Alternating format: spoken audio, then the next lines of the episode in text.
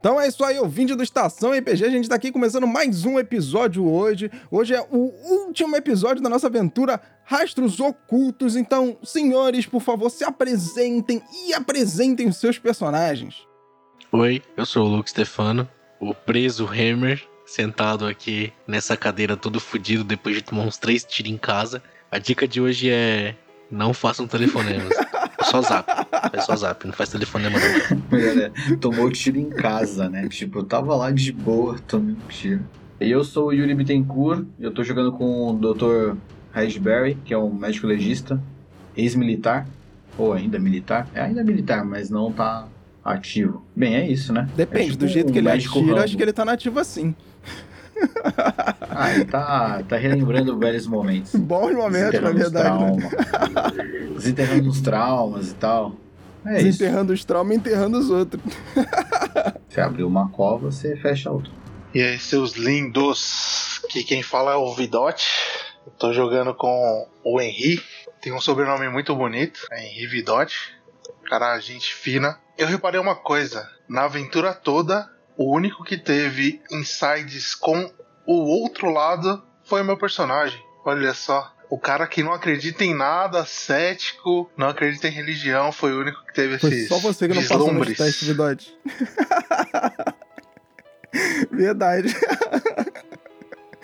Foi só o Vidote que não passou nos testes. Queria aproveitar esse momento antes da gente entrar nesse, nesse mundo de rastros ocultos. Que eu gosto muito de falar com o Vidote, que ele sempre chama a gente de lindos e eu gosto de me iludir, tá ligado? Basicamente é isso. Eu não me iludo, não. Minha mãe também me achava lindo. Ah, a minha também, mas daí mãe não conta, né? Puta, mãe não conta, mano, então fudeu. Te avisaram não? Te Se avisaram mãe não? não conta, como é que vai ser? Não me avisaram que mãe não conta, cara. Mãe não conta.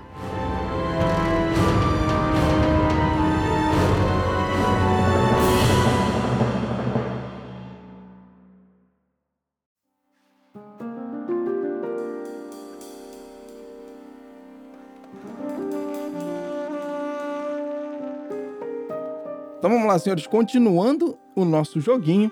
Na última cena a gente terminou com vocês dois, no caso, o Red e o Vidote, saindo da casa do Hammer, depois de terem descoberto que ele não estava lá, de terem passado uma situação um pouco complicada, com um endereço na mão e uma assinatura da Alice.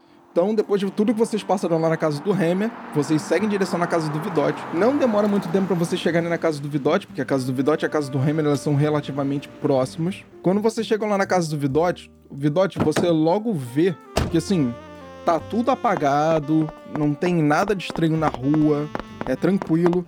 Você entra dentro de casa e quando você entra, logo em cima da mesa, uma papelada em cima da tua mesa. E em cima da papelada tem um bilhetinho. Ne- Nessa hora eu estou torcendo de coração para que não tenha acontecido nada com a Rosana. Quando você pega o bilhetinho, é um bilhetinho da Rosana avisando que ela mesma deixou a documentação na sua casa para não ter nenhum tipo de problema contra desvio, extravio, não ter entrega, nada disso. Porque ela sentiu o quanto essa documentação é importante para você e para o Hammer. E no bilhete ela também te avisa que ela vai passar alguns dias na casa da irmã dela. Consequentemente, você sabe onde é a casa da irmã dela e um número de contato. E para você entrar em contato com ela o quanto antes, quando você tiver novas notícias sobre o caso.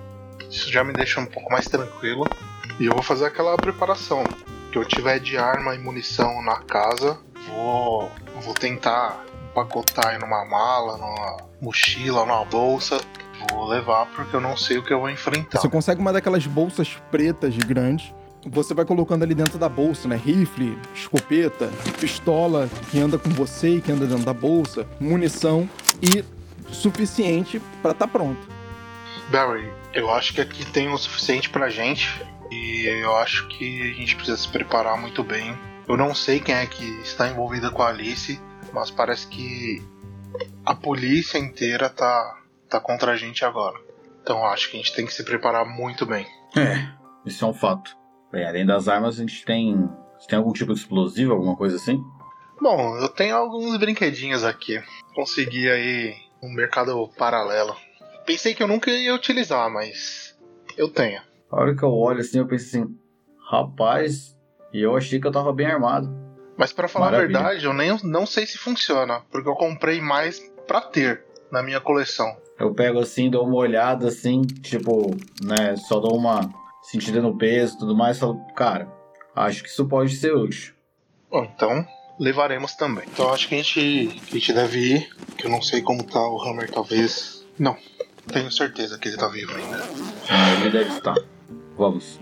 Não vamos perder Vocês tempo. saem da casa do Vidote, entram dentro do carro, seguem em direção ao endereço que vocês arrumaram lá na casa do Hammer. Vocês conhecem a região de Winchester. Esse endereço ele fica numa região de bosque. Ele fica mais afastado das grandes cidades. Ele fica bem pra dentro do mato de Winchester. Não vai demorar muito tempo pra vocês chegarem lá, calculando ali mais ou menos umas duas horas. Agora já é a noite, então vocês vão chegar ali mais ou menos no meio da madrugada.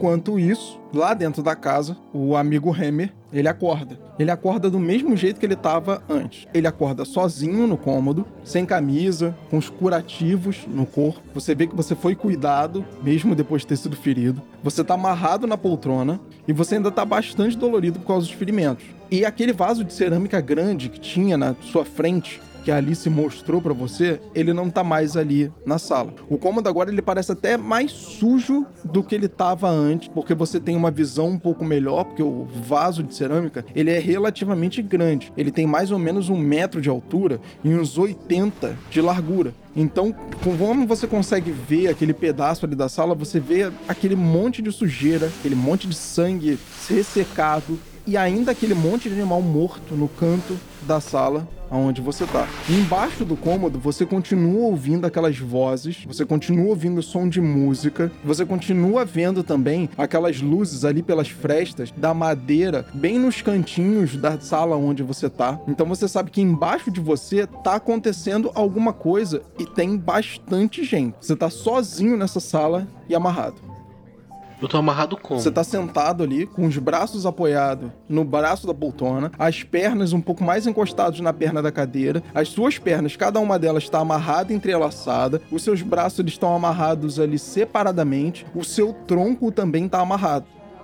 Cara, eu gostaria de tentar tirar o braço da corda, tá ligado? Tipo, puxar. Só como eu vou fazer, mano? Eu vou, antes de começar a puxar, eu vou pegar, fazer isso aqui, ó. Colocar o dedão pra dentro, fechar a mão e empurrar a mão com tudo pra frente. Pra deslocar o dedão, pra ele ficar pra cá, assim. E aí eu poder ter mais espaço pra colocar a mão, puxar a mão pra trás. Faz um teste de inteligência. Sucesso. Quando você começa a fazer todo esse esquema, que você começa a pensar, cara, eu vou deslocar meu dedão, vou puxar a mão pra dentro, vou forçar. E quando você começa a forçar o braço na poltrona, você vê que, cara, parece que não vai dar certo. Porque o nó, ele tá bem preso. E ele tá preso também por dentro, ele tá entre, ele não tá só por fora, ele tá entre também o seu braço e a poltrona. Porém, entretanto, todavia e contudo, você consegue ver também que tem um pedaço no nó que tá mais fraco no seu braço esquerdo. Ele não tá tão forte quanto tá no braço direito. Você não consegue dizer se ele tá mal amarrado ou se a corda ela tá meio podre, meio frouxa. Ah, vou tentar forçar o braço esquerdo, cara. Só puxar assim. Manda ver, faz um teste de força. Puta merda, pelo menos tem um ponto.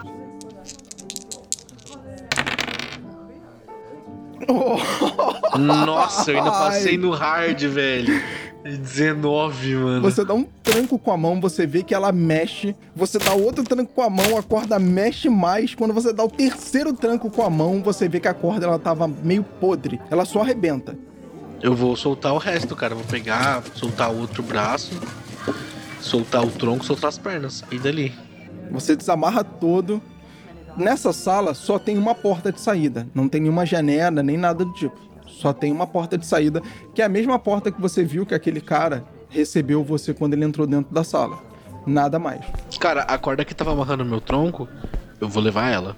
Beleza? Só a corda, pelo menos. Ali dentro eu não consegui encontrar. Eu gostaria de dar uma procurada também por alguma outra arma, sei lá, lá dentro. Talvez minhas coisas. Não, cara. Nada, né? Ela tá vazia, não tem nada. Só tinha você e a poltrona e o vaso de cerâmica que não tá mais dentro da sala. Bom, cara, eu vou com a corda na mão, né? Vou tentar abrir a porta bem devagarinho, pra não fazer barulho. E dar aquela. E olhando pela fresta, assim, sabe? Pra ver o que, que tem atrás. Quando você começa a abrir a porta bem devagarinho, você vê que ela dá num corredor. O chão dele, ele é de madeira, é tipo um taco. E você não consegue escutar som nenhum desse corredor e ver ninguém. Porém, você continua escutando o som da música lá embaixo. Quando você abre um pouquinho a porta, o som ele fica até um pouco mais alto do que ele tava com você dentro da sala e a porta fechada. Cara, eu vou abrir a porta e vou me esgueirar pelo corredor, tipo, olhando pros dois lados, né? Não sei se tem mais coisa atrás da porta ou se a porta fica no final do corredor. A porta ela fica bem no meio do corredor. Quando você sai, você consegue ver isso. Só que pro seu lado direito dá no final do corredor e não tem nenhum outro cômodo. Tem janela? Não, nenhuma janela. E pro seu lado esquerdo, ele dá pra continuação do corredor e no final dessa continuação tem uma quebrada pra direita. É, não vou fazer nada, eu vou seguir pra esse lugar que tem. Pra esse, pra esse lado que tem a quebrada na direita. Quando você quebra ali na direita, com cuidado, você vê que tem um cara sentado numa cadeira. Ele tá sentado mesmo numa cadeira, como se ele tivesse. Ele tá recostado na cadeira, apoiando os dois pés de trás na cadeira, com os dois pés da frente assim levantado e o pé de trás apoiando no chão. E ele tá assim com a cabeça baixa, como se ele estivesse quase dormindo. Você vê que ele tá, ele tá assim, se balançando na cadeira devagarinho, como se ele estivesse quase dormindo já. Ele tá de frente ou de costas? Ele tá mim? de lado. De lado. Cara, eu vou tentar, tipo assim, dar, encostar bem na parede, tá ligado? Pra ficar nas costas dele. E vou tentar me esgueirar até ele. rola furtividade, mas rola furtividade com vantagem, porque ele tá quase dormindo. 28, sucesso. Você vai se esgueirando ali pela parede e chega bem perto dele. Quando você chega perto dele, o que, que você faz? Aí eu vou. A corda que eu tava, eu vou pegar assim, jogar pra frente dele e puxar pelo pescoço, sabe? Beleza, faz um teste de força. Foi sucesso, foi sucesso. Cara, eu quero chegar por trás dele assim, né? Já jogar a corda, puxar, dar um nó assim atrás da, da, da cadeira, amarrar o nó o mais forte possível, já segurar a boca dele e continuar puxando a corda, sabe? Pra ele não gritar. Ele tava muito sonolento. Você faz isso muito rápido. Ele não percebe direito o que, que aconteceu. Quando ele percebe, a cara dele já tá ficando roxa e já era. Revistar ele, armamento, chave, sei lá. Você consegue achar com ele duas pistolas Brabo. e nada além disso. Porém, ele também tem roupas, né? E as roupas dele, você vê que ele tem mais ou menos ali o teu porte, então elas cabem em você. Porque lembra, você tá. Eu tô pelado, Não, né? Pelado não, mas você tá de calça e de sapato. Você só tá sem camisa. Vou pegar a camisa dele. Ele usa uma jaqueta que vai mais ou menos até o joelho. Uhum. Tipo um sobretudo, né? É mais ou menos, é um meio sobretudo. Ele não vai até o, a canela, né? Ele vai até a metade do joelho ali, mais ou menos. Vou pegar, vou vestir. E aí eu vou pegar minha corda de volta. Você continua seguindo ali pelo corredor. E aí agora você vê que aquele corredor ele já começa a dar em mais portas. O som do salão ele começa a ficar cada vez mais alto e você consegue escutar as vozes muito melhor. Você escuta pessoas conversando como se fosse algum tipo de festa, como se fosse alguma comemoração, uma música lá no fundo, mas bastante gente falando. E tem várias salas ali a partir daquele ponto do corredor, tanto para esquerda quanto para direita. Você já consegue escutar também que nessas salas tem gente. Você consegue escutar pessoas Todas conversando. elas? Sim, todas as salas. Conforme você vai botando ali o ouvido numa porta, caraca, tem gente falando aqui. E vai na outra, tem gente falando aqui. Nenhuma delas tá vazia. No final desse corredor tem alguma porta, tipo, que seria a saída? Tem, tem uma porta de salão. Salão. Cara, eu vou até essa porta e vou tentar abrir ela devagarinho, ver o que tem do outro lado. Você abre a porta bem devagarinho e você vê o seguinte: tem um salão, tem bastante gente nesse salão, tem mais ou menos umas 30 pessoas nesse salão. E o que você consegue ver é isso: todos eles estão ali conversando, bebendo. Você consegue ver ali as luzes do salão. Você vê que eles estão, todo mundo, né, com uma roupa bonita. Eles estão de terno, tem gente de smoking as mulheres com vestidos tal, bonitos, pá. E aí, num determinado momento, você escuta uma voz, e essa voz é a voz daquele ruivo que recebeu você lá em cima. E aí ele fala: Senhores, senhores, eu preciso de um minuto de sua atenção. Nós vamos começar o nosso grande propósito de estarmos aqui. Eu gostaria que todos os senhores, por favor, olhassem para o nosso palco. E nós vamos começar o nosso leilão. Você não consegue ver ele, mas você escuta a voz dele e você reconhece a voz dele. Cara, eu vou fechar a porta, eu ficando do lado de fora. Eu tenho quase certeza que eles vão leiloar o vaso, né? O, o, o jarro lá. Ah, cara, eu vou dar uma fuxicada nas outras portas, procurando uma saída, mano. Quando você vira de volta pro corredor, você vê aquelas mesmas portas. São três portas. Duas do seu lado direito, uma do lado esquerdo. Todas essas portas você já ouviu que tem gente dentro delas. Nenhuma delas está vazia. Cara, eu vou voltar pra aquele salão. Eu vou abrir a porta e vou me esgueirando pela parede, assim, tá ligado? Tipo, eu vou entrar no salão. Só que eu não vou chamar atenção. Eu vou andando, tipo, meio que dando a volta. Que imagina, a galera tá prestando atenção no leilão, eles não vão olhar pra mim. Se passou quem tá no palco vai me prestar atenção, tá ligado? Quando você abre a porta e entra no salão, realmente é isso que acontece. Você vê que esse evento tá acontecendo. As pessoas, elas realmente, elas não olham com atenção pra você. Tem um olhar ou outro de pessoas estão próximas de você ali perto daquela porta, mas ninguém presta atenção em você, tipo, ah, o cara tá vindo dessa porta aqui. Maravilha.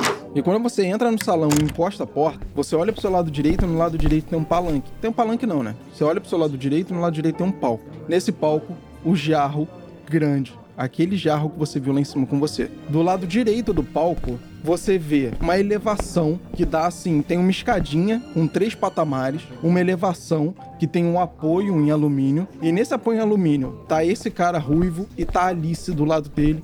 Os dois estão segurando taças e o cara tá explicando que o leilão vai começar. E nesse exato momento, você também vê ali em cima do palco seis pessoas em volta do vaso de cerâmica. Essas seis pessoas, elas estão bem vestidas, mas todas elas estão com cabeça baixa. E você percebe que a boca delas está mexendo, mas não, você não consegue escutar claramente o que elas estão falando pela distância que você tá. E claro, pelas outras pessoas, todas estão em volta de você conversando, mas você consegue perceber que todas elas estão olhando para baixo, em volta do vaso de cerâmica e falando alguma coisa. Elas estão completamente imóveis ali na frente. Cara, tem alguma outra porta nesse nesse nesse salão? Quando você olha para o seu lado esquerdo, que é onde fica ali o lado contrário do palco, é onde fica uma porta bastante grande, que é a que dá a entrada para o salão e também é consequentemente a saída dele. Eu vou ir até essa porta, vou ver se ela abre. Tipo, o mesmo esquema, indo pelo cantinho assim da parede, tá ligado? Ficando atrás do máximo de pessoa possível. Quando você começa a se mexer entre as pessoas, vê os garçons passando e todo mundo lá conversando, e agora vai começar. Pronto, eu, eu vou levar esse, esse vaso de cerâmica para mim, tal. Você escuta o Ruivo falar assim: por favor, tragam os nossos convidados pro palco para que a gente possa é, dar continuidade ao nosso leilão. E aí você vê dois caras que estão embaixo do, do palco, né, só balançando a cabeça para ele e andando na direção da porta que você tá saindo. Eita, pô, eles estão indo me buscar agora, fodeu.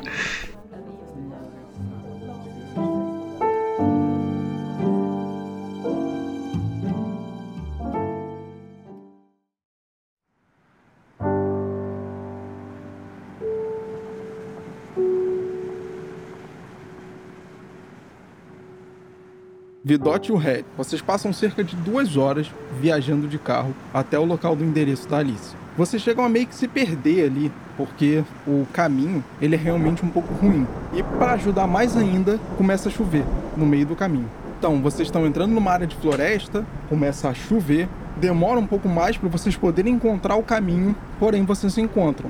Vocês veem uma placa grande anunciando para vocês os números mais ou menos das residências. Entram por meio daquele caminho de barro, aquele monte de árvore cercando vocês, e vocês conseguem ver uma casa. Essa casa é bem grande, ela tá bem iluminada. E do lado de fora dela tem vários carros estacionados, mas não é qualquer carro. Quando vocês batem o olho, tipo assim, só tem carro de luxo. Eu consigo reconhecer algum carro, sei lá, carro do inspetor, carro de alguém da polícia que eu, que eu conheço, ou de algum figurão importante que é, que é fácil de notar, assim?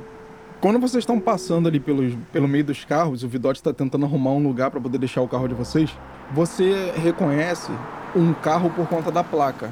Você vê que o cara é algum político. Ele é um deputado, alguma coisa do tipo, e ele tá dentro da casa. Se não for ele, é alguém muito próximo a ele que anda com o carro dele. Beleza, eu viro pro, pro Henry e falo assim: é, acho que, que o negócio é maior do que a gente imaginava. É, são pessoas importantes aqui, inclusive políticos. Então, o plano de meter o carro dentro daquela casa ali tá fora de cogitação, né? É. A gente consegue ter uma ideia de quantos carros, mais ou menos, para conseguir chutar a quantidade de pessoas? tem mais ou menos uns 10 carros ali na frente onde vocês estão. Beleza. Vou chutar aí nos, umas 25 pessoas dentro da casa, fora os moradores. É, bem, a gente, se aquelas suas amiguinhas, se a gente tivesse certeza que elas estão funcionando, talvez a gente pudesse resolver. Mas a gente tem que tirar o seu amigo de lá antes. Nessa casa desse tamanho, nem sei se vai estar todo mundo num lugar só.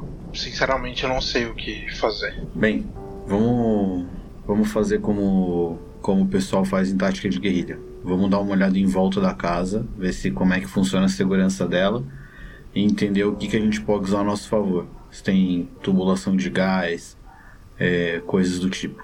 Venha, vem comigo. Daí é, é isso, mais ou menos, Fábio. A, a ideia do Barry é essa. Em volta da casa não tem segurança. Quando vocês circundam a casa e olham pelas janelas, vocês veem que tem pessoas que estão vestidas iguais do lado de Uhum. dentro da casa, posicionadas ali próximo das janelas. Beleza.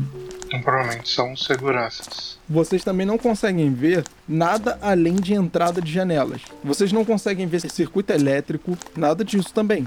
Ok. Fábio, só uma pergunta. É, é uma casa daquelas que tem aquele bunker embaixo? Não. Mas ela não tem aquela entrada, né? De bunker que fica do lado de fora no quintal. Como se fosse Do- um alçapão, né? É o, alça, o alçapão que dá pro, pro porão, né? Não, dá, não tem a entrada pro porão. Ela não tem e não na vista de vocês. É, a casa parece que tá bem guardada por dentro. Então, na teoria, é só a, a entrada principal que a gente vai conseguir. Tem algum cômodo que tá vazio, que não tenha esse pessoal fazendo essa escolta aí nas janelas? Ou a gente não consegue achar? Não, e quando vocês vão passando, né, pelo.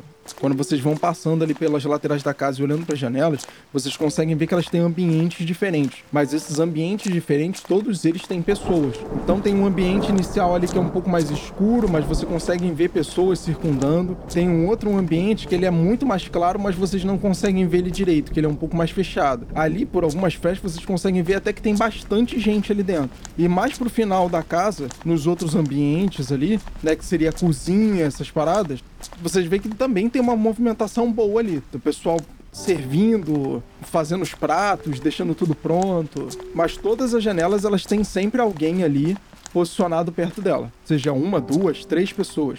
Tá, é, eu consigo fazer uma conta mental de quantas pessoas mais ou menos tem em cada cômodo? Você consegue chegar próximo aí de uns mais 40, 50 pessoas no total da casa. Ah, é muita gente. Muita gente. Muita gente. Eu viro pro Barry. Acho que se a gente tentar entrar com força bruta, que era o que eu estava pensando, a gente vai acabar morrendo porque é muita gente. Se cada um tiver armado, a gente vai estar em desvantagem total. E aí, alguma ideia? É. Cara, a gente precisa achar algum lugar pra entrar. É, A gente consegue, sei lá, tentar escalar por alguma parede pra ir pelo teto da, da mansão, alguma coisa assim? Ah, conseguir, você pode tentar. Ô, ô, ô Fábio, deixa eu perguntar. Eu consigo olhar dentro desses carros aí e achar alguma algum disfarce, algum sobretudo, um chapéu que me deixe mais oculto, alguma coisa assim? Pode ter no seu próprio carro. Pode ter? Você trabalha relativamente assim. Você não é um policial, você não trabalha vestido como um policial. Você é um investigador, pô. Posso ter também pro, pro Barry? Uma coisa que a gente Cara, mais. pode.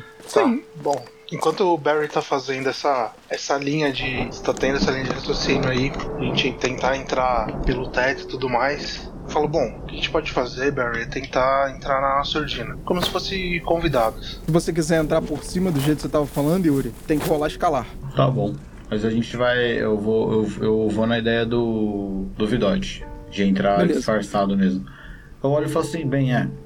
É, é bem pro- é provável que a gente consiga. Talvez é, seja um, um grupo grande e eles não, não se conheçam todos. Isso pode ser aqueles tipos de encontro onde as pessoas estão conhecendo novos membros e tal.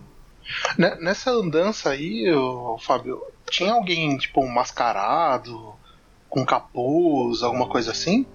Não, nada disso. Todas as pessoas que vocês veem, elas estão muito bem vestidas. Elas estão de terno, de smoking. As mulheres, elas estão muito bem vestidas. Tem pessoas que têm vestimentas ali meio padrões que você conseguiu identificar mais ou menos que seriam seguranças. tem a galera que tá servindo e o pessoal da cozinha.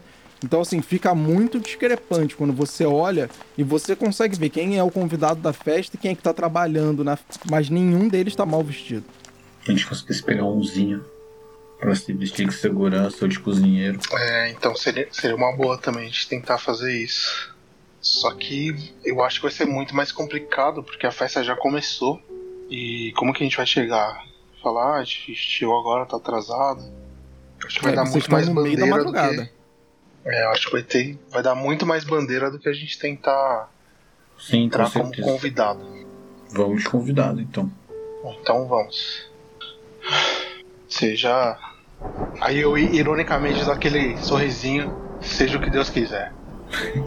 Bom, tô fazendo o seguinte, tô indo lá pro carro, no sobretudo aí, tô tentando colocar o máximo de, de arma que eu conseguir pra ficar discreto, torcer pra não ter nenhum tipo de revista quando a gente for entrar. E já tô falando pro Barry, se revistarem a gente na entrada, eu acho que a gente vai ter que fazer uma investida pesada. Você tá pronto pra morrer? Essa não era a ideia. Mas é sempre um risco. Na guerra a gente aprende que a vida é só uma passagem. Daí eu vou preparando as armas assim, tipo, pô, coloco a arma no coldre assim e a o rifle eu tento colocar em algum tem uma bolsa, uma mala, tipo como se eu estivesse carregando um, algum, alguma mala assim, pra, com, com esse material e as granadas. Vocês dois tomam coragem, se encaminham até a porta, o Vidote toma frente, bate na porta, e aí, não. Logo em seguida que você bate ali na porta, abre a porta um senhor, né, com óculos ali redondinho, um bigodinho assim desenhado pra cima. Ele é baixinho, ele deve ter mais ou menos ali 1,60 de altura, bem vestidozinho, só com um colete e uma calça social, um sapato. Aí ele você me cerra o olho assim, olha pra frente pra vocês. Ah, senhores, eu acredito que os senhores est- estejam atrasados. É, as nossas festividades, o leilão, tudo já começou. Enfim, por favor, se, se encaminhem. En- Entrem, por favor, entrem, por favor. Eu, o, o, o Barry entra assim ele é, usa aquele jeito dele de médico e tal, e daí só fala assim: espero que ainda dá tempo de participar. Eu entro calado. Ele, claro, claro, o nosso grande objetivo ainda não iniciou. Ainda vamos começar. Mas, por favor, senhores, entrem e aguardem aqui um momentinho. É, seguranças, por favor. E os seguranças vêm pra revistar vocês. Quando ele chama o, o, o, o segurança assim, eu viro pra ele e falo: é, por favor, sejam rápidos, tipo, sabe, tipo aquela coisa do tipo, como eu disse, estamos atrasados, estamos com pressa, vamos, e me arrume um lugar. Tipo, meio que falando com ele, me- meio que ignorando, ignorando um pouco os seguranças, do tipo, vamos, a gente tá com pressa. Como vocês andaram por volta da casa, tentaram ver entrada, já viram quantas pessoas tem, já imaginavam mais ou menos o que aconteceria na entrada, vocês podem rolar sorte com vantagem.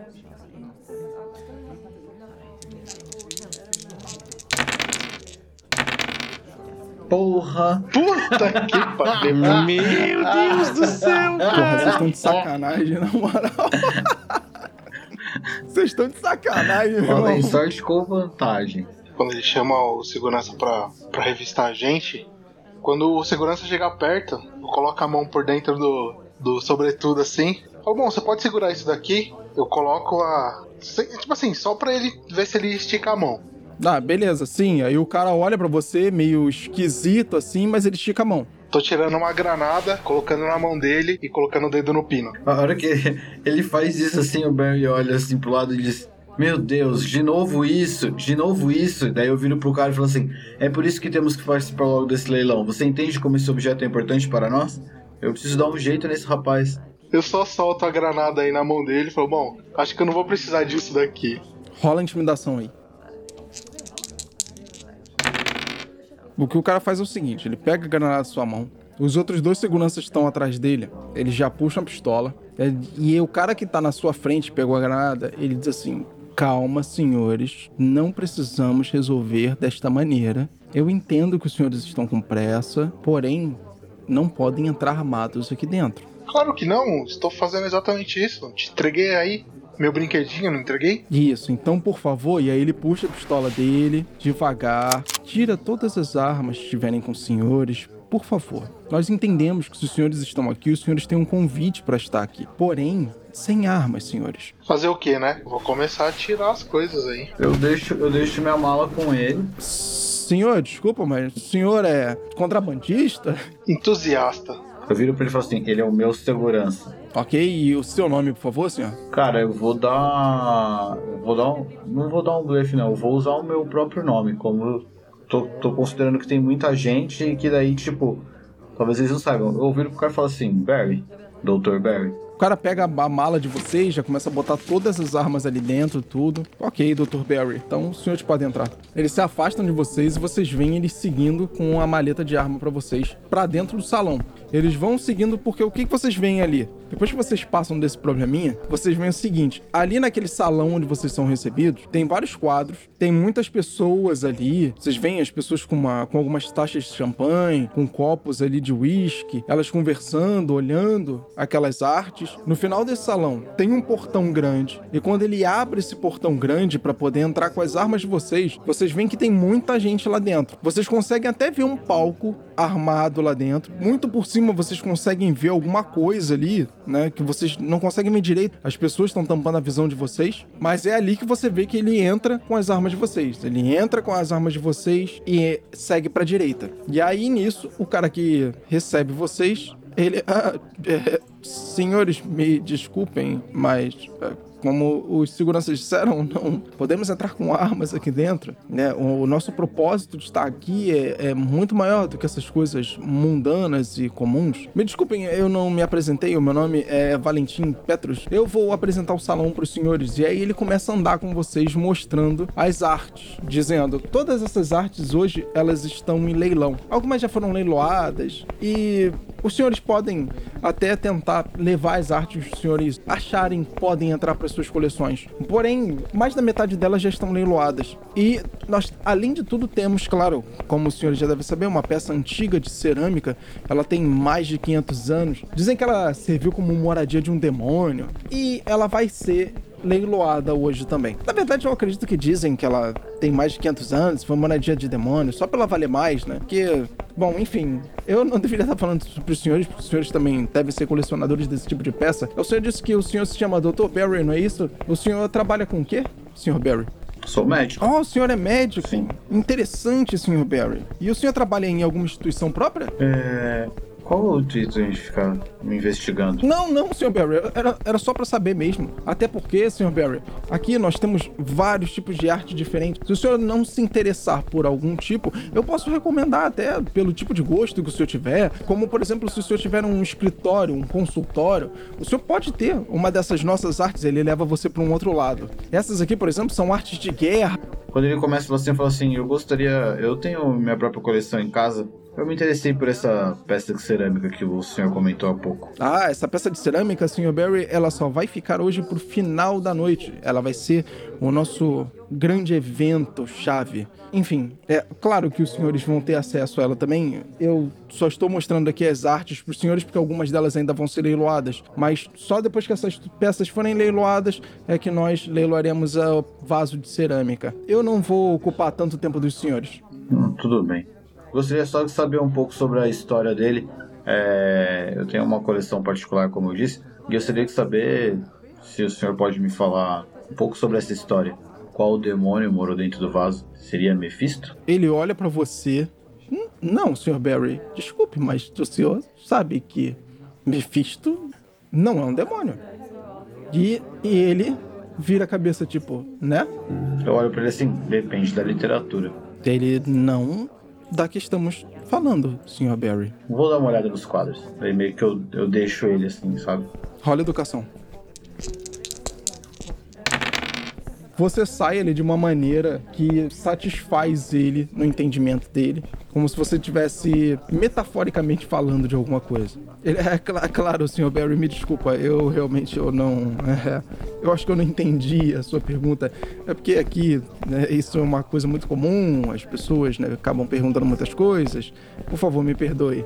Não, mas é, eu não sei dizer exatamente qual é o demônio que morou neste vaso de cerâmica. Porém, isso vai ser apresentado pelo nosso anfitrião no momento em que o vaso de cerâmica vier a leilão. A única informação que eu tenho e que passo para os nossos convidados é que esse vaso de cerâmica ele tem por volta de 500 anos e dizem que esse vaso de cerâmica foi uma moradia de um demônio. Não há relatos comprovando nada disso, claro. O senhor sabe, são histórias, né? Essas coisas de demônio, anjos e Deus, etc. Enfim, eu não vou ocupar tanto tempo dos senhores assim. Vamos até o salão, por favor, para os senhores poderem comer alguma coisa e até mesmo, claro, participarem do nosso leilão. Vidote quieto, mudo, atrás de vocês, né, Vidote? Sim. Já que eu fui dado como segurança, agora. eu Fazendo o tô papel de quieto. segurança mesmo, né? Exatamente. Ele entra com vocês no salão e aí o som, o ambiente, ele muda completamente, porque agora sim vocês veem aquele monte de gente ali dentro do salão conversando, falando alto. O lugar ele tá um pouco abafado, é até um pouco quente pela quantidade de pessoas que tem ali dentro dele. Lá na frente vocês conseguem ver o palco e no palco vocês já conseguem ver também o vaso de cerâmica. E em volta do vaso de cerâmica, seis pessoas com a cabeça baixa. Lado direito desse palco, vocês veem ali uma elevação que tem três patamarezinhos de escada vazia. E agora sim, Vidote, faz um teste de encontrar. O Barry também, se quiser fazer um teste de encontrar.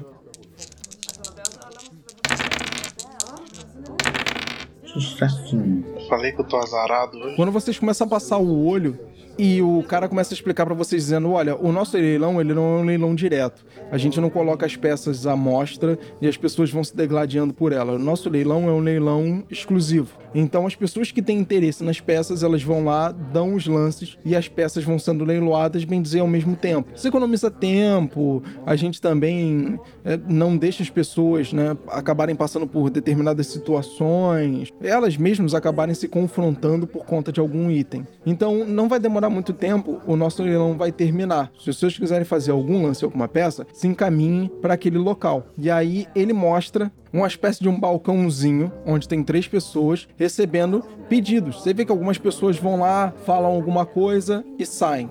Vai uma outra pessoa, fala alguma coisa e sai. Ninguém fica ali mais de 10 segundos. E do outro lado, assim, do lado da porta, quando vocês passaram pela porta, no lado direito, vocês viram que tinha um bar. Naquele bar ali, o Barry consegue ver no canto que a bolsa de vocês de armas tá ali. Beleza. Perfeito. A hora que, que a gente entra assim, que, que explica sobre essa parte do leilão, como é que tá funcionando e tal, é, como que eu consigo ter uma noção, Fábio, dos do valor das peças? Isso tá colocado na peça ou é no balcão que eu me informo do valor e falo quanto eu quero? No balcão. Então tá.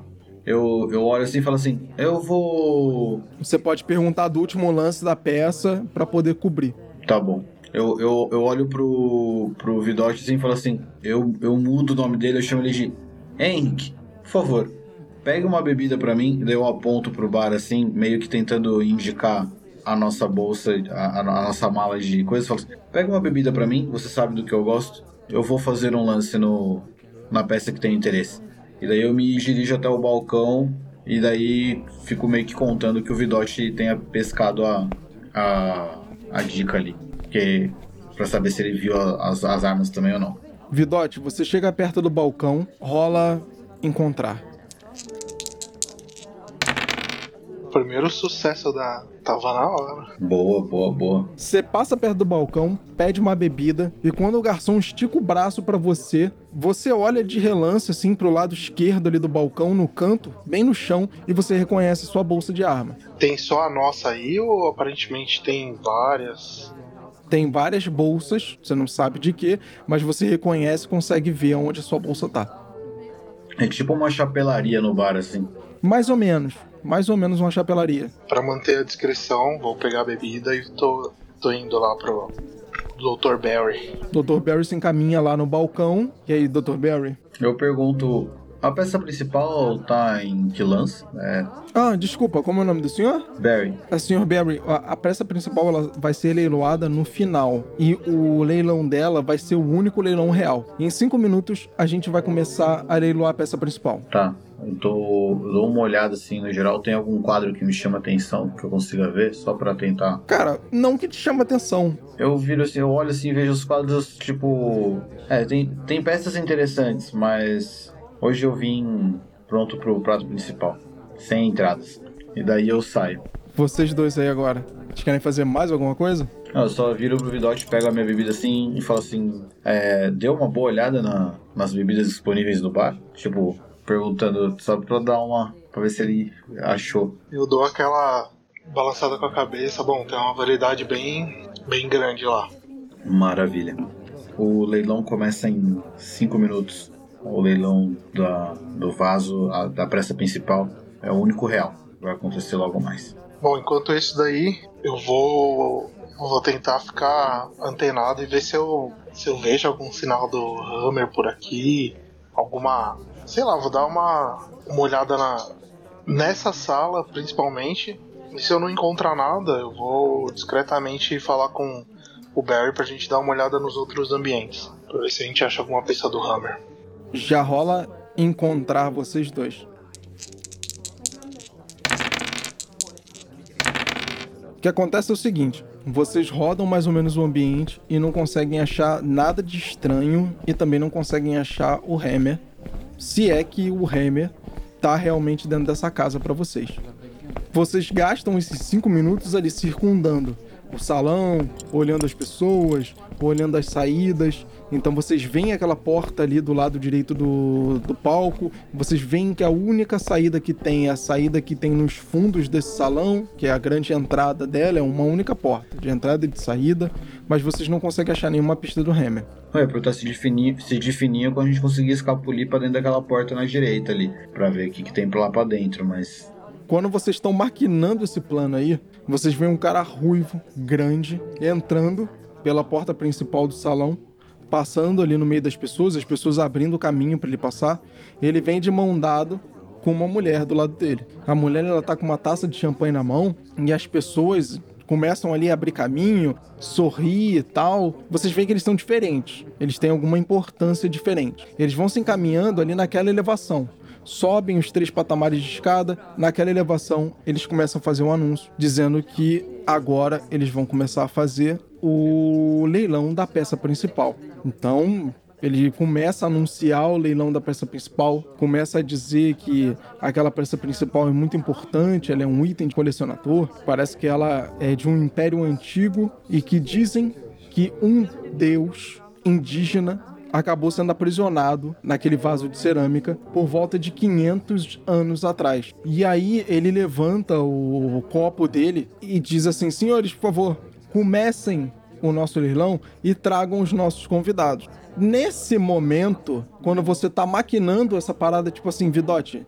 vamos para aquele lado, vamos para aquela porta, vamos tentar subir, o Vidote vê o Hammer perto daquela porta. Tentando desesperadamente ir pra outra porta. Você vê o Hammer tentando disfarçar. Ele tá ali com um casaco preto esquisito que você nunca viu o Hammer usar, tentando ir na direção contrária da saída, olhando assim meio para baixo, tentando disfarçar. O Vidote conhece o Hammer, ele sabe que ele tá tentando disfarçar. Tá, já que a atenção tá toda pro palco, vou tentar me aproximar do Hammer. Vou dar aquela cutucada no, no Barry e vou dar. tentar discretamente ir até o Hammer. Conforme vocês vão andando até o Hammer, eles começam um leilão. Aquela peça que tá ali em cima tem aquelas seis pessoas ali em volta dela e as seis pessoas elas saem de perto da peça e vão pro fundo do palco. Elas continuam de pé ali, as seis pessoas no fundo do palco. As pessoas começam a gritar valores, a bater palmas tal. E quando você tá chegando perto do Hammer, tipo assim, você tá uns 3 metros de distância do Hammer, a luz do salão começa a piscar. Uma lâmpada estoura. Você chegou a tomar um susto, o Hammer toma um susto. E quando nesse susto, né, as pessoas também ali, meio que olhando pra cima, tipo, oh, nossa, tudo isso é parte do show, e batendo palma. O Hammer, ele olha pra esquerda e vê vocês dois. Cara, a primeira coisa que eu vou fazer quando eu ver o Vidote vai ser, tipo, dar aquela agachadinha assim com ele, em direção a ele, assim, tá ligado? meio, meio calanguinho, assim, no meio da galera. Cara, eu vou encostar nele assim, tipo, chegar como se fosse cumprimentar ele, sabe? Mas já colocando a mão dentro do. do. do. do, do, do paletó aqui, do. do jaleco que eu tô, né? Tirando uma pistola e já entregando pra ele, assim. Tipo, bem escondido, assim, entre o aperto de mão. As pessoas estão olhando pro palco, a atenção delas está lá. Discretamente eu já tô colocando pra dentro do sobretudo. Eu viro pro, pro, pro Vidote e falo assim: Esse é seu amigo então? Sim. Cara, a visão do Barry no Hammer é assim, o, ca... o Hammer, ele tá bem, ele tá meio esfarrapado. Perto de todo mundo no salão, Bem esfarrapado. ele tá meio esfarrapado. Fora que, além disso, você consegue ver algumas marcas, roxo, tal. Você vê que, tipo assim, cara, ele não tá bem. Eu olho pra ele assim. Acho que você precisa de cuidar dos médicos, não. Eu tomei dois fodendo os tiros, colega. Eita. É possível ajudar de alguma forma ou não? Sem equipamento ali, não. Tá bom. Antes da gente engajar uma conversa, eu vou virar e falar: olha, seria melhor a gente sair daqui agora. É, eu também acho. Só que se a gente for sair daqui agora, talvez a gente levante suspeita. Pelo que eu entendi, nem todo mundo aqui tá armado, só os seguranças. Se a gente sair só metendo bala em quem tá na saída, sei lá, e conseguir sair daqui vivo, aquele jarro ali, cara, eu não sei explicar pra você, mas aquela porra me dá medo. Eu tava num quarto cheio de animal morto com aquela porra do meu lado. Cara, eu não quero ver o que vai acontecer quando aquelas filhas da puta ali parar de falar, sinceramente. Na verdade, ela já parou de falar. Todo leilão ele já tá acontecendo. As pessoas elas estão ficando cada vez mais animadas com o leilão. Elas ficam cada vez mais excitadas com o leilão. Elas têm cada vez menos atenção no que tá em volta delas. E não é muito difícil de vocês entenderem isso. E é exatamente aí que vocês percebem. Vaso de cerâmica que tá em cima do palco ele começa a borbulhar alguma coisa dentro dele, como se ele fosse um caldeirão. É um líquido preto, uma parada preta, que começa a borbulhar e cair até um pouco para fora dele. E as pessoas elas vão ficando mais animadas, mais animadas. Elas vão batendo mais palma, mais palma e gritando cada vez mais valores e mais valores. Elas já começam a olhar uma para as outras e se xingar porque você deu um valor e eu é que ia dar aquele valor, então ela vai lá e dá um valor a mais. E vocês começam a sentir que o negócio começa a sair do controle. As lâmpadas começam a estourar. Eita porra. Vixe. Eu vou sair correndo pra porta, cara. Nesse moral. momento a gente já, já vê que é sobrenatural o negócio, né? E além disso, é nesse momento que vocês conseguem ver que, cara, é como se alguma coisa tivesse saindo de dentro do vaso de cerâmica. É um líquido preto, borrachudo, simbiótico. Vocês podem sair correndo para a porta. A única coisa que eu vou pedir é que para vocês, antes de saírem correndo para a porta, rolem insanidade. Isso, Luke Stefano. Puta que pariu. Red Berry. Ninguém Ninguém passou, cara. Ninguém Ninguém passou, cara. Todo mundo Não passou é muito possível. longe.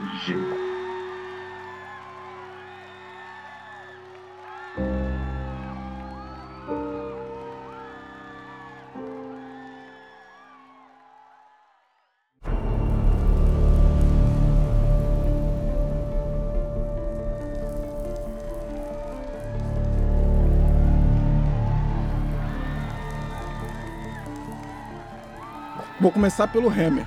Porque o Hammer já tinha visto, mais ou menos, e o Hammer já estava assustado por toda a situação que ele tinha passado lá dentro daquele quarto. Você sente muita vontade de sair correndo daquele lugar. É muito mais do que até natural para você querer sair fora dali e resolver essa merda depois com mais calma. Porque você sabe que tudo ali tá contra você. Não tem nada a favor, não tem nada ao seu favor. Quando você olha para aquele vaso e você começa a ver aquele líquido simbiótico saindo dali de fora, ele se mexendo como se ele tivesse realmente vida, porque ele não se mexe de uma maneira desuniforme, ele mexe de uma maneira uniforme e saindo para fora do vaso, conforme as pessoas vão ficando mais excitadas, você não sabe o que, que te acontece. Você se pega numa religião que você tenha e você começa a rezar. Você olha para aquele vaso de cerâmica preso nele e você começa a rezar.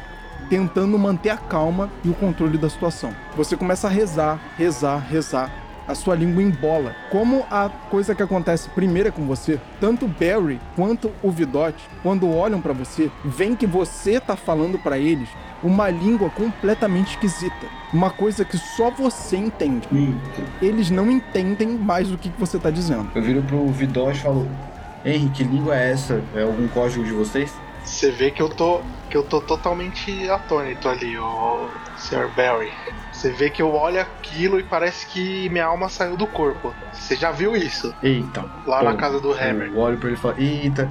Eu olho pra ele e falo: Caralho, de novo não. Fudeu. Vidote, quando você olha pro Hammer tendo aquela reação e você olha pro vaso de cerâmica, a sua visão ela fica turva. Tudo pra você no ambiente, cara, ele muda.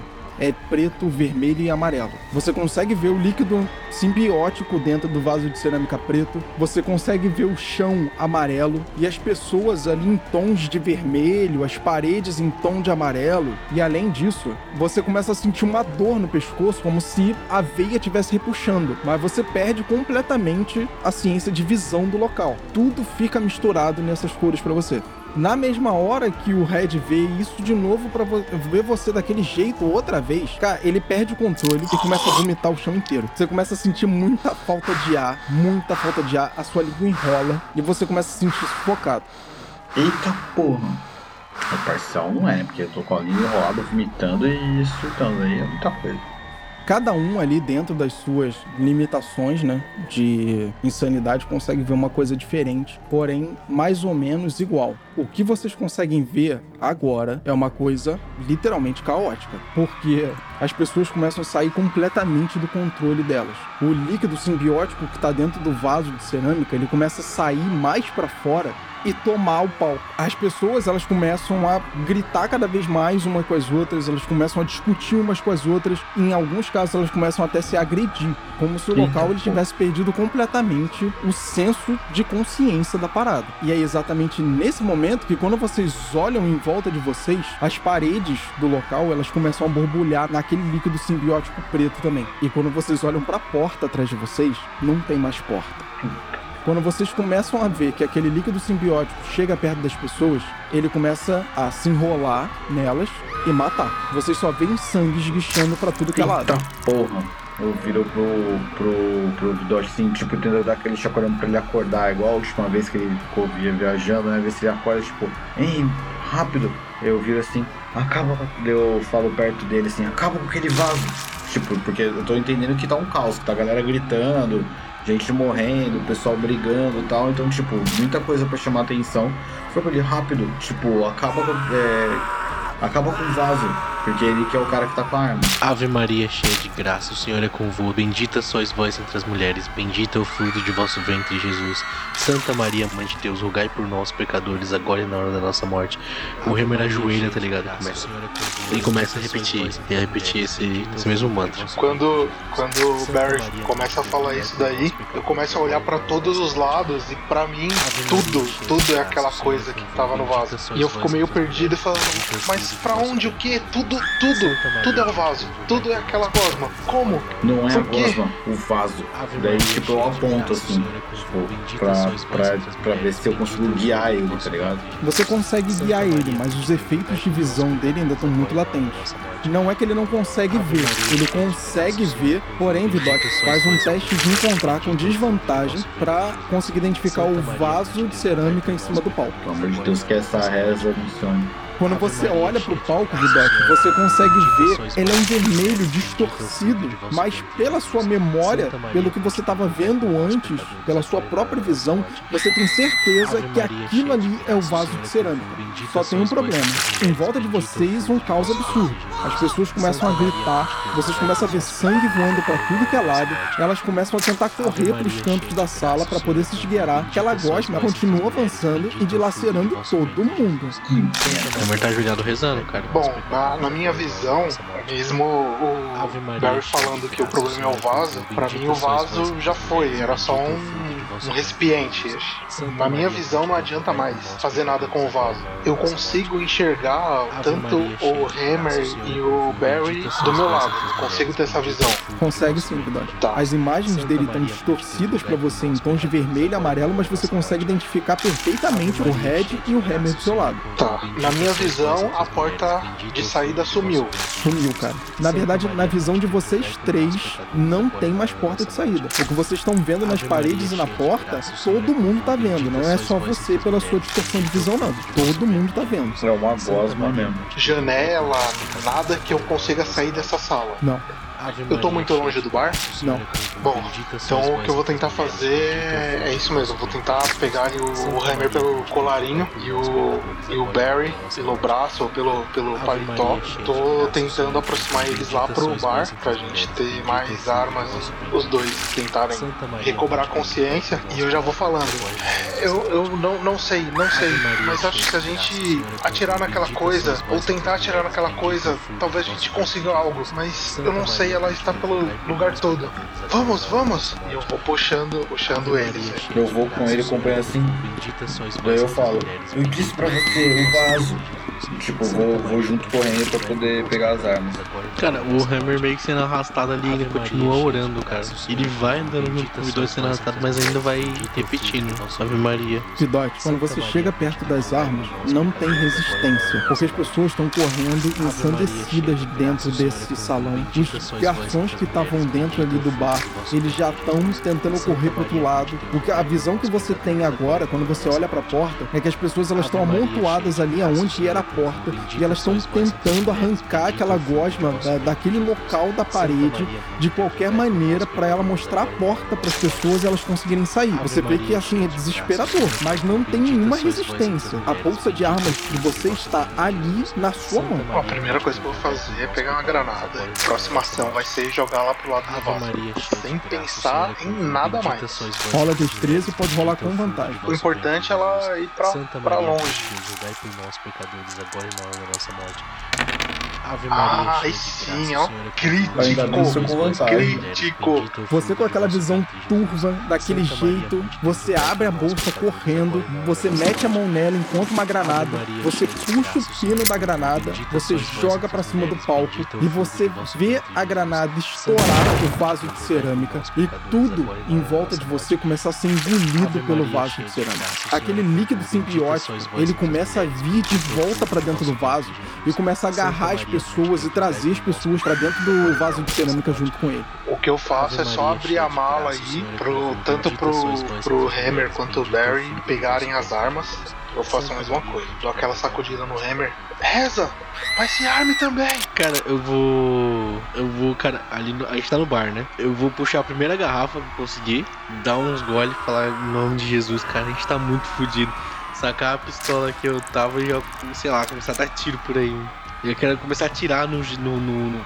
O vaso tá sugando as coisas, né? Quero começar a atirar nesse negócio, tá sugando as coisas, cara. O Barry ele pega. ele pega o rifle e pega a pistola dele, dá aquela arrumada assim.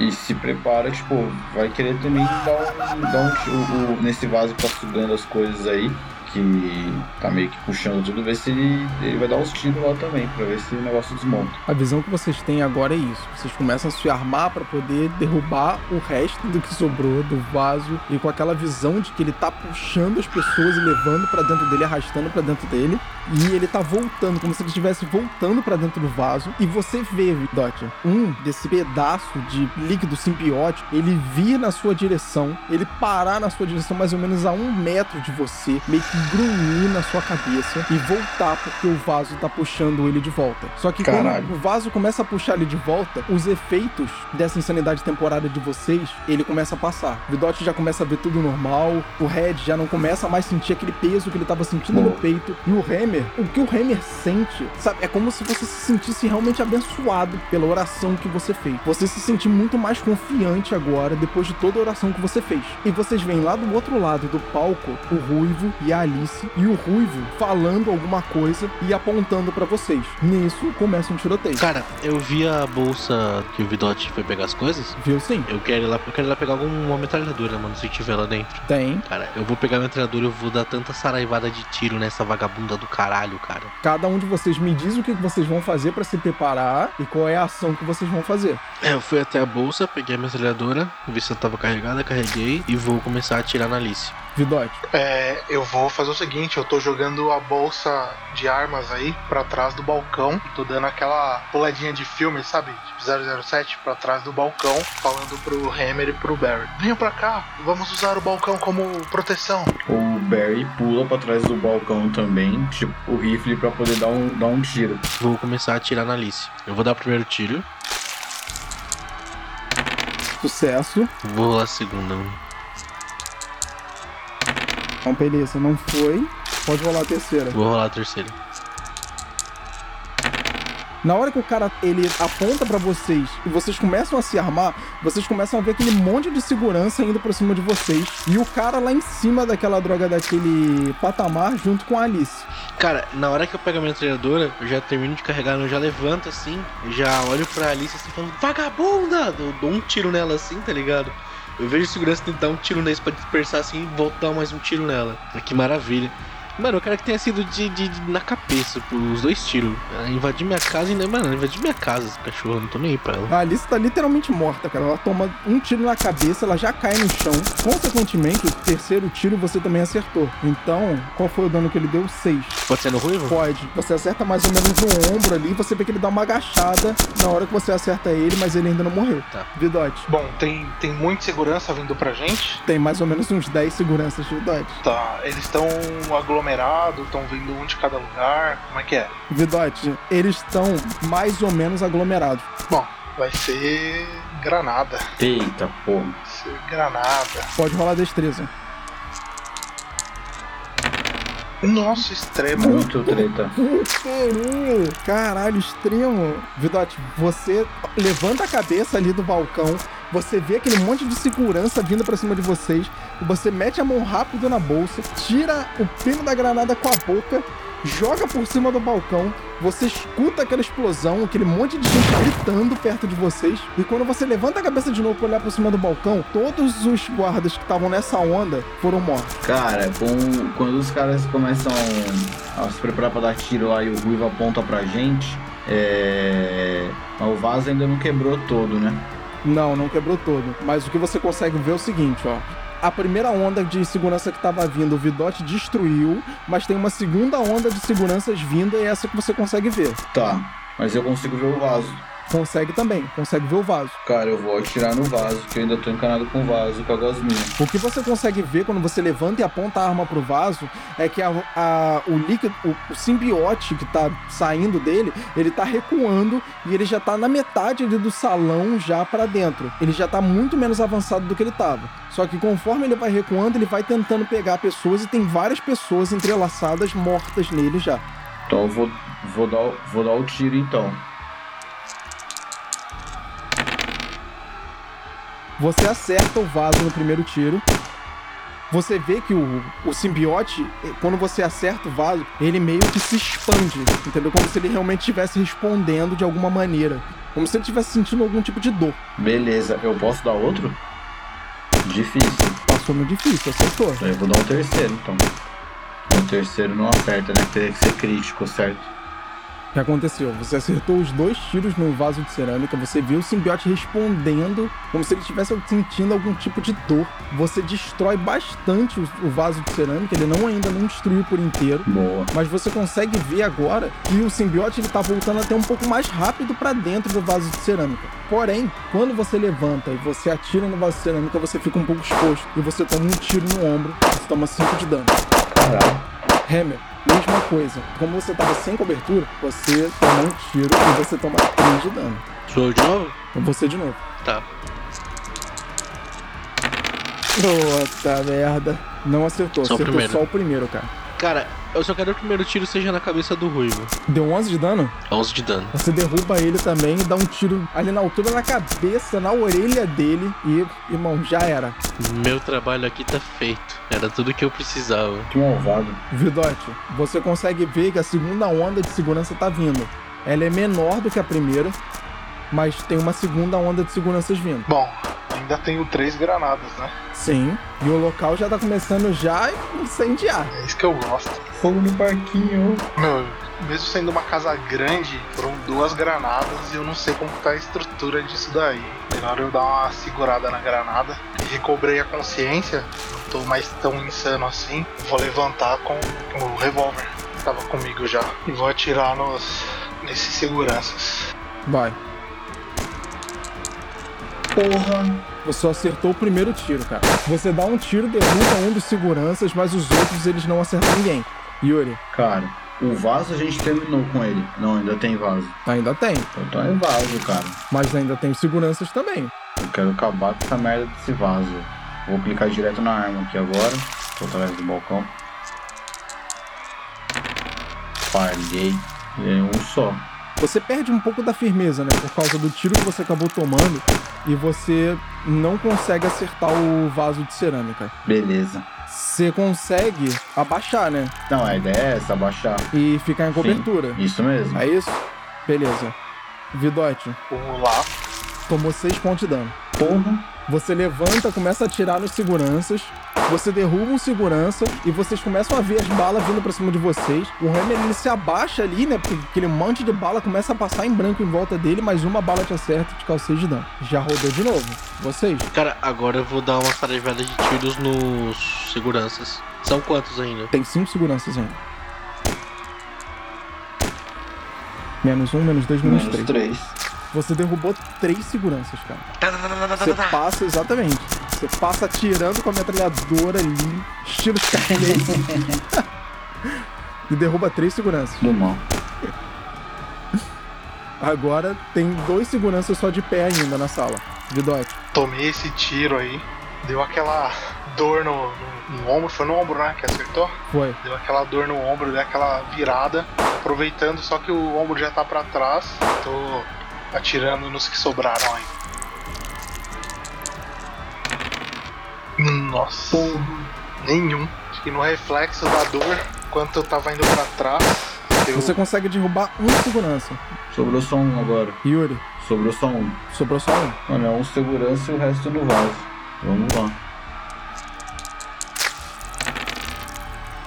É, só acertei um. Mas você acertou era o vaso ou era o segurança? Não era o segurança, que eu ia tentar derrubar o segurança e depois tentar o vaso. Então, como eu errei e acertei o segurança uma vez só, o terceiro tiro, se fosse no vaso, também ia ter errado.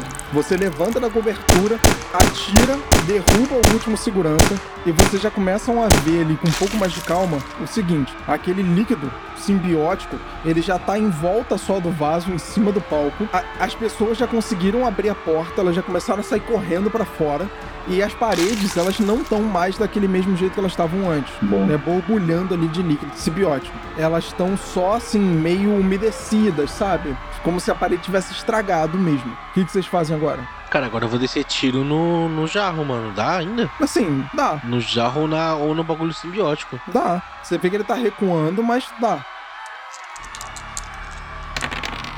Puta, errei os três. O Remy fica meio emocionado, começa a dar tiro pra cima do palco e acaba errando todos os tiros que vão na direção ali do vaso de cerâmica. Vocês, o que vocês querem fazer agora? É. Só, só uma questão. O vaso ele tá totalmente destruído ou ainda resta muita coisa do vaso? Então, o vaso ele tá bastante destruído e resta muita coisa do vaso ainda. Mas você vê que o líquido o simbiótico, ele tá, ele já voltou muito e ele tá voltando cada vez mais pra dentro do vaso. Então ele volta ali com aquele monte de gente amarrado nele, né? Pedaços de pessoas amarrado nele, com aquele monte de sangue em volta dele, mas ele tá retornando, ele não tá fazendo menção nenhuma de ir pra frente como ele tava indo antes. Acabou, né? Não tem mais. Teoricamente não tem mais ameaça aí pra gente. Na teoria, sim. Bom, eu com.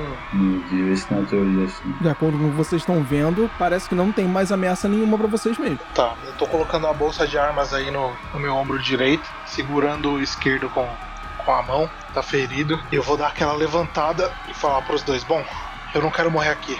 Acho melhor a gente ir embora. Já fez um es- estrago grande aqui. estrago grande mesmo, porque a sua granada tá botando fogo no lugar. Tô me dirigindo pro, pra porta. Eu sigo também. Eu falo, tipo, Eu vou junto, cara. eu dou um.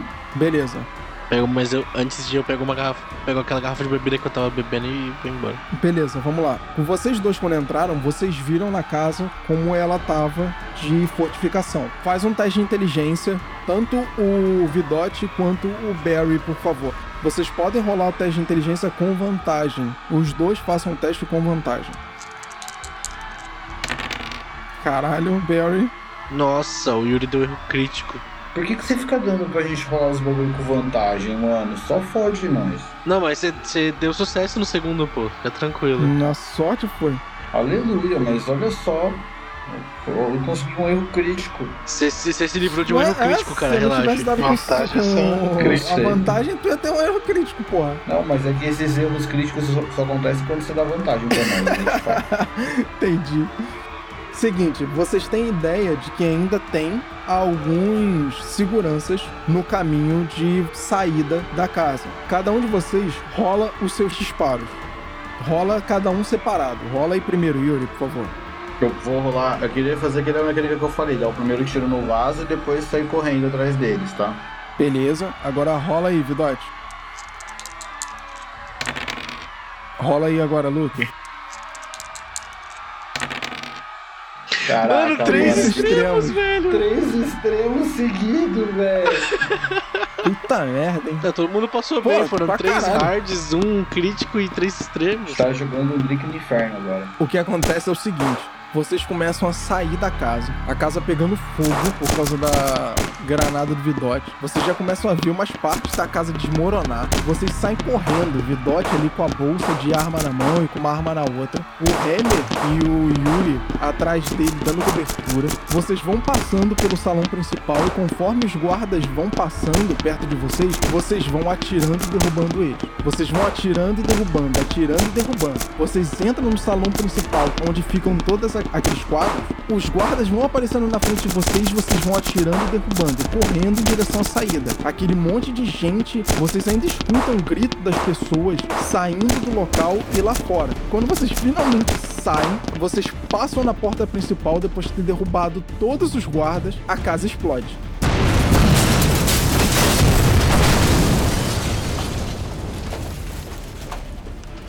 Caralho. Tá bom. Virou Mano, filme, nessa que a mano. casa explode, eu vou pegar a garrafa. Eu vou pegar a garrafa e jogar no fogo, tá ligado? A garrafa que eu tava de, de cachaça. Gritar, vai pro inferno, sua piranha! Mas não satisfeito com isso, vocês três parados na frente da casa, com aquele monte de gente ali na frente da casa, sem entender direito o que, que aconteceu, vocês conseguem ver da fumaça que emerge da casa, aquele líquido simbiótico subir de novo, fazer uma forma monstruosa, grande, e ele descer novamente. Quando ele sobe e ele mostra aquela forma defeituosa, simbiótica para vocês pegando fogo, vocês três rolam insanidade de novo. Meu Deus do céu. Pra quê? Tinha acabado um filme bonito. Pra que deixar a gente traumatizado? Mas esse não é uma história de filme bonito. Eu acho que é sim. Uh! Todo mundo passou. Eu acho que é um Todo mundo final, passou, acho que é um tá final bonito. Porra, vocês são foda. Eu acho que vai ser um final bonito. É um final bonito. Tipo aqui pra você. Infelizmente foi um final bonito. Como infelizmente, cara? Você tá torcendo pra quê? Vocês sentem o calafrio daquela porra daquela criatura emergindo, pegando fogo e retornando da profundeza de sabe lá Deus de onde que ela veio, ainda sem entender direito o que era aquilo ou o que foi que aconteceu.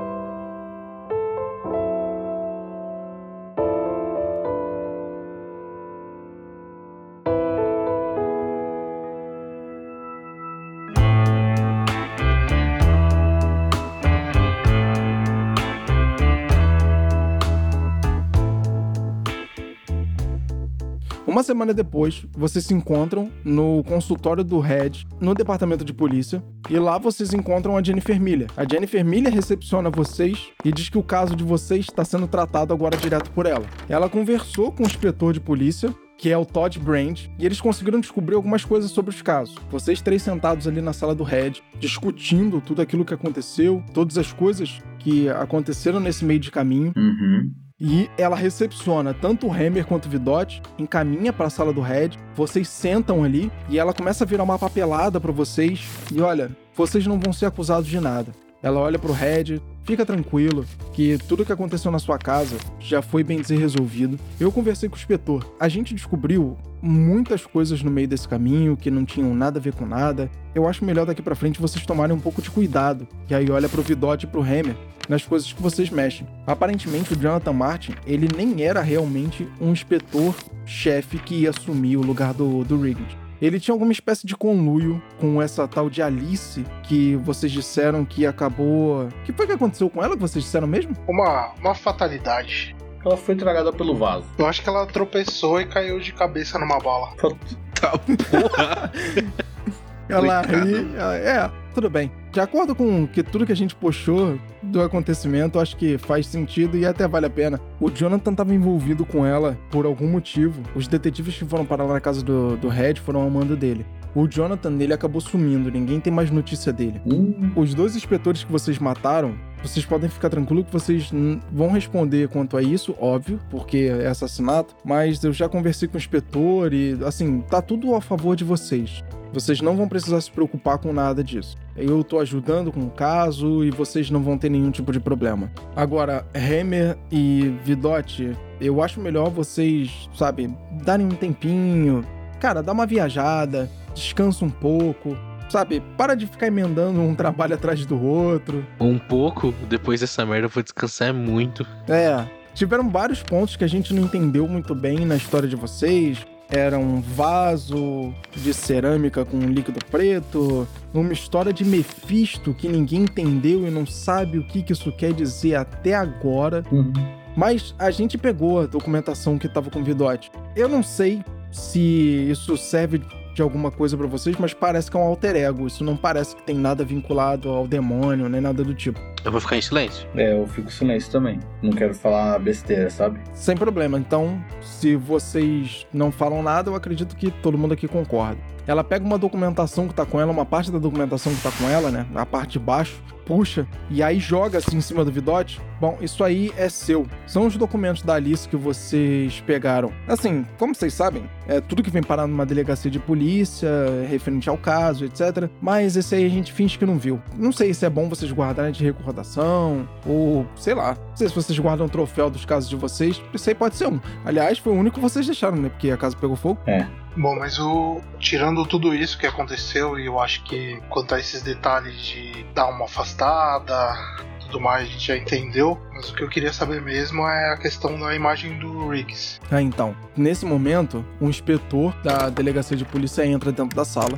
Todos vocês conhecem ele, até porque vocês estão lidando com ele por conta desses casos, que é o Todd Brand. Ele entra dentro da sala, escuta você falar isso, e aí, já de sopetão, ele já te responde. Ele, sim, Vidote, tudo já tá resolvido. A gente já descobriu por que, que o Riggins foi morto, por quem o Riggins foi morto, quem estava envolvido na morte do Riggins. O que a gente não entende ainda é essa ligação estranha e diabólica, demoníaca que seja, que tem no meio dessa história. A gente tá investigando, a gente vai continuar investigando para poder eh, encontrar e entender o- tudo que aconteceu. E tanto o Jonathan quanto os outros investigadores que estavam com ele não foram mais vistos aqui na delegacia, eles estão sendo procurados. Mas sim, nós comprovamos que o Riggins foi morto. E pelo que a gente entendeu, quem matou o Riggins foi o próprio Jonathan, não foi a Alice. Eu olho assim pro Hammer, olho pro Barry. Bom, eu acho que a gente precisa tirar férias. E dou aquele sorrisinho de sarcasmo. Muitas férias. Aquele sorrisinho de com certeza eu não vou tirar férias. O inspetor ele olha pra você, vira de costas, né? Abre a porta, ele. É bom mesmo vocês dois tirarem as férias e começarem a largar a droga dos meus casos, porque vocês só me arrumam merda. E sai e fecha a porta. Muito bom. É que filho da puta. Pra gente fechar aqui o nosso joguinho, o que acontece é o seguinte: tanto o Hammer quanto o Vidote voltam pro escritório. E quando vocês voltam pro escritório, no momento que vocês chegam no escritório, e o telefone ele tá tocando muito direto, sem parar, no escritório de vocês. Ah, vou atender. Quando você atende, você reconhece a voz. É a irmã da Rosana. E ela começa a falar muito rápido, muito embolado, sabe? Você escuta que ela tá chorando. E ela fala: Senhor Hammer, senhor Hammer, eu preciso de ajuda. Eu preciso de ajuda, senhor Hammer. O que, que, que aconteceu? O que aconteceu? Um homem teve aqui, senhor Hammer, um homem teve aqui. Um homem teve aqui e revirou a nossa casa toda. E, e matou a Rosana. Mano, nessa eu vou, tipo, pegar assim, né, o, o telefone meio que abaixar um pouco assim, olhar pro Vidote. Falar, Vidote, mataram a Rosana. Eu mudo, balanço a cabeça, só tô procurando algo ali pra me apoiar. Eu vou pegar assim de novo o telefone, né? Como aconteceu? Fala pra mim, desde o comecinho. Ela começa a chorar muito, ela não consegue falar, e você escuta um disparo de tiro e o som do telefone caindo no chão. Porra. Cara, nessa eu vou bater ele assim no gancho com, com força, tá ligado? Bater o, o telefone assim, bem forte mesmo no gancho do telefone. Ah, filhos da puta, eles mataram a irmã da Rosana também. Cara, eu já vou pegar, tipo, uma arma, tá ligado? Carregar e olhar assim pro Vidote. Nossa, você vê que eu tô fazendo a mesma coisa. Feição de fúria. Vamos? E é com essa cena do Vidote e do Hammer saindo do escritório deles, armados e muito puto da vida deles, que a gente termina o nosso joguinho.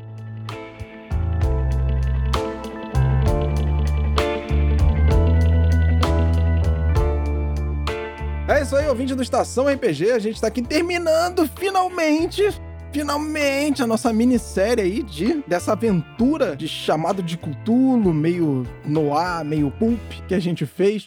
A gente espera que todo mundo tenha curtido, porque a gente particularmente curtiu muito. Eu curti pra caramba jogar essa aventura com vocês. Eu acho que foi show de bola, foi maneiríssimo. Ela teve vários elementos diferentes, tal, várias coisas que eu particularmente curto demais. Não, eu tô. Não, mano, eu quero fazer um minuto de silêncio pela Rosana aí, cara. Me despeço com um minuto de silêncio pela Rosana. Cara, valeu, galera. Adorei, jogar. Foi muito legal. Tô chateado pela Rosana, porque a gente terminou com um filme da hora no final, explosão e tudo. E daí, putz, aquele gostinho amargo, né? Mas tudo bem. Bom, eu queria agradecer todo mundo aí. Foi bem legal a, aventura. Queria ter me aprofundado um pouquinho mais, mas vamos fazer isso daí na nossa próxima aventura. A vingança de Rosana. Queria deixar aí um, um telefone de contato para quem quiser quem quiser contratar os serviços de demolição aí do da empresa da empresa Barry Vidotti Demolições. Em Vidotti contato com a Demolições. gente. Colocamos, colocamos sua casa abaixo em um dia. Em 30 minutos. Precisar de alguém pra beber, chama o Hammer. É verdade. Se você precisar de um telefonista Telefonista bem dos ruim, bons é só chamar o Henry. chame o Hammer. Então a gente vai ficando por aqui, desejando ótimos jogos de RPG pra vocês e até a próxima.